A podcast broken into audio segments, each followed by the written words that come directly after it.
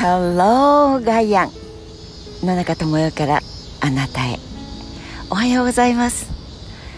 今日も一日が明けてくれました。ああ明けてくれなくてもよかったのに。と思うような何か辛いことを抱えている。そんなイベントをこなさなければならないという方もいるかもしれません。でもあーったくもっと始めるよりもよしまできるところまでやって。そしてあと結果はその時のこと。と思ってことに当たるのとではやっぱりことってやつは随分様を変えてくれると思います。世界を変えることは一瞬にしてはできなくても自分の心持ちや捉え方を変えることはこれなら任しとけいですよね。私にしかできないんですもの。自分自身にしかできないことです。だったら楽しくうまく力が出る方を使わない手はありませんものね。今日はねその一言、まあ、自分自身に「まあいっか」とか「よしできるところまで頑張ってみよう」って自分に対しての言葉言霊これについてはまた次の機会。その一言で救われたっていう経験終わりになりませんか？自分が悲しかったりあるいはもう打ちひしがれてううこれは立ち直れないと全身で思ってしまったりどうしたらいいんだろうって困ったりそんな時にあの人がかけてくれたその一言で救われたって多分いろいろな程度の差こそあれ皆さんそれぞれに何がしか終わりになると思います。その一言本当に抱きしめてもらったわけでも手を握ってくれたわけでもまあ手を握ってその一言っていうケースもあるかもしれませんがその一言が自分の耳に届いただけで本当に救われたっていう経験が多分終わりになるんじゃないかな。私もあります。まあたくさんいくつもあるいはいくつかはこの最近記憶があのあまり鮮明に戻らなくなっている脳みそというか頭というか記憶力というかそんな中でもすぐに思い出される23の局面があります。学生時代にもあります。ちょうどあのみんなは就職シーズン就職試験まだリクルートカットとかあリクルートスーツぐらいの単語は出てきたかな。いやいや江添さんのリクルートではないな。まあともかくみんながそこへ走るという時代を私はまあ大学院に行こうって思ってそれでその時期はずれていたんですけれどもそうそう。だからこうみんなの流れの中の就活っていう雰囲気ではなかったんですけどやっぱりある志というかこうなるといいなというふうにアメリカから帰ってきてまあその企業の扉を叩くわけですね。で私のケースはそのフォトジャーナリストっていうどうしてもどうしてもというか初めてあこういうふうなことを仕事にしてそれで社会人社会で生きていきたいと思った。その出会いはまあ技は写真を撮ってそして言葉が違う人にもその現状を知ってもらって世の中をいい方向に少しでも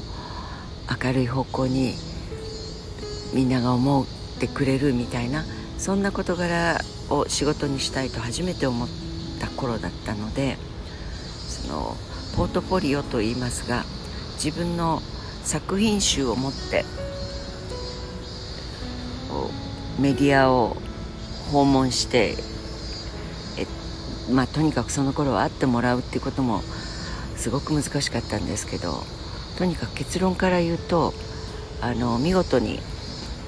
えー、お姉さんご苦労だったね」って「いやいい写真撮るねだけどね女はね」とあのそれこそみんながみんなそういう答えであって本当に女子には門戸が開かれて全くいませんでした。それに自動フォーカスとかあるいはこうシャッターのところに指を置いておけばシャカシャカシャカシャカ連射とかそんなものは世の中にまだ出回るというか存在しなかった時代です。ああ大昔ですね。今ではこうして私が皆さんに語らせていただいているちっちゃな携帯電話が一つあれば世界中の地球の向こう側の人の今これ食べてますみたいな生中継顔を見ながらすることだってできる。でもその頃はそんなことは全く許されなかったのでもうまあとにかくそのモーメントに出くわしてそこのものに対して角度どこにいるかとかどれだけ迫れるかみたいなものはあの望遠レンズというかその例えば28ミリから80ミリまであのレンズがビヨーン444ってなる。そんなものもとりわけ学生には持つことはできませんでしたから、まあ、とにかくそのポートフォリオで、えー、抱えていくわけです。そうすると、まあ、最終的に女性であることっていうのがこれはどうしてためなんですか？アルバイトでも何でもいいんです。正社員にしてくれとは思い言いませんっていうのは申し上げてもいや女の人はね無理なんだよねって大新聞社と言われるところ皆さんその答えが写真部長という 部長まで行けなかった社もありましたけどそんなことでした。なので、まあ、それで打ちひしがれて初めてその職業でと思ったものがなんか全部世の中からダメダメダメっていうふうに言われた気がしてやっぱり2つ3つ目だったかなの時にはさすがにこの楽観的なあるいは明るい友よちゃんで通していた自分の性格とどう折り合いをつけていいか分かんなくて 家へ帰ってそれで、えー、父にその話をして母にその話をしたんですね。そうしたら父がですね開口一番「いやおめでとう!」よかったじゃないか。この一言です。であの全く意味がわからないので目が点になって。それで「えー、どうして?」なんかもう本当に。って言っていろんな話をした覚えがあります。で結論から言いますと明け方までですねその父が帰ってくるのは、まあ、夜遅かったのでそこからですね、えー、ブランデーのナポレオンと言われるな ナポレオン大砲あのなんか木の大砲に乗っかって当時としてはその今の鎮座増しますその棚に1本あるとすごいというインテリアという認識も可能であった。その1本何万円だったかなんだかっていうやつだったと思います。当時ですよ。それを2本3本開けて付き合ってくれました。付き合ってくれたというか。でその時に「いやよかったね」って「どうぞうちの社に来てください」なんて言われちゃったら新聞社の写真でそれでこうそこのキャリアでしょ？って、まあ、外資系の仕事をしていたっていうこともあってそのキャリアパスっていうことについては今でも多少過激ではないかと思うぐらいにあの自分で切り開いてそれでコンペティターからヘッドハントされるっていうような生き方をしてた父だったので。だけどさもう君みたいに優秀なそしてやる気のある女性を結構ですって言えるその部長だかなんだか分かんないけど勇気あるよねって。よかったよね。っていうことはだよ。まあトンチョ。私のことを呼んで友よのトンチョですね。トンチョが10年後その会社の前に立ってありがとうって言えるようなこれから生き方をすればいいんじゃない？トンチョには新聞社の写真記者ではない道が必ず開けるよっていうのを教えてくれたんだよ。いや本当によかったおめでとうっていう。でそこからベロンベロンになって翌朝はもうなんかあの バケツを抱えて、えー、ベッドどころかその自分の部屋の床で、えー、ぐしゃぐしゃになっているご自身を発見した友よさんではありましたが そう今日は何をお伝えしたかったかっていうとその一言で本当に救われたり本当に自分のその先の生き方がもっと元気になって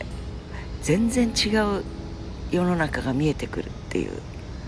そういうおかげさまの言霊ってきっと皆さんにもおありになると思うんです。で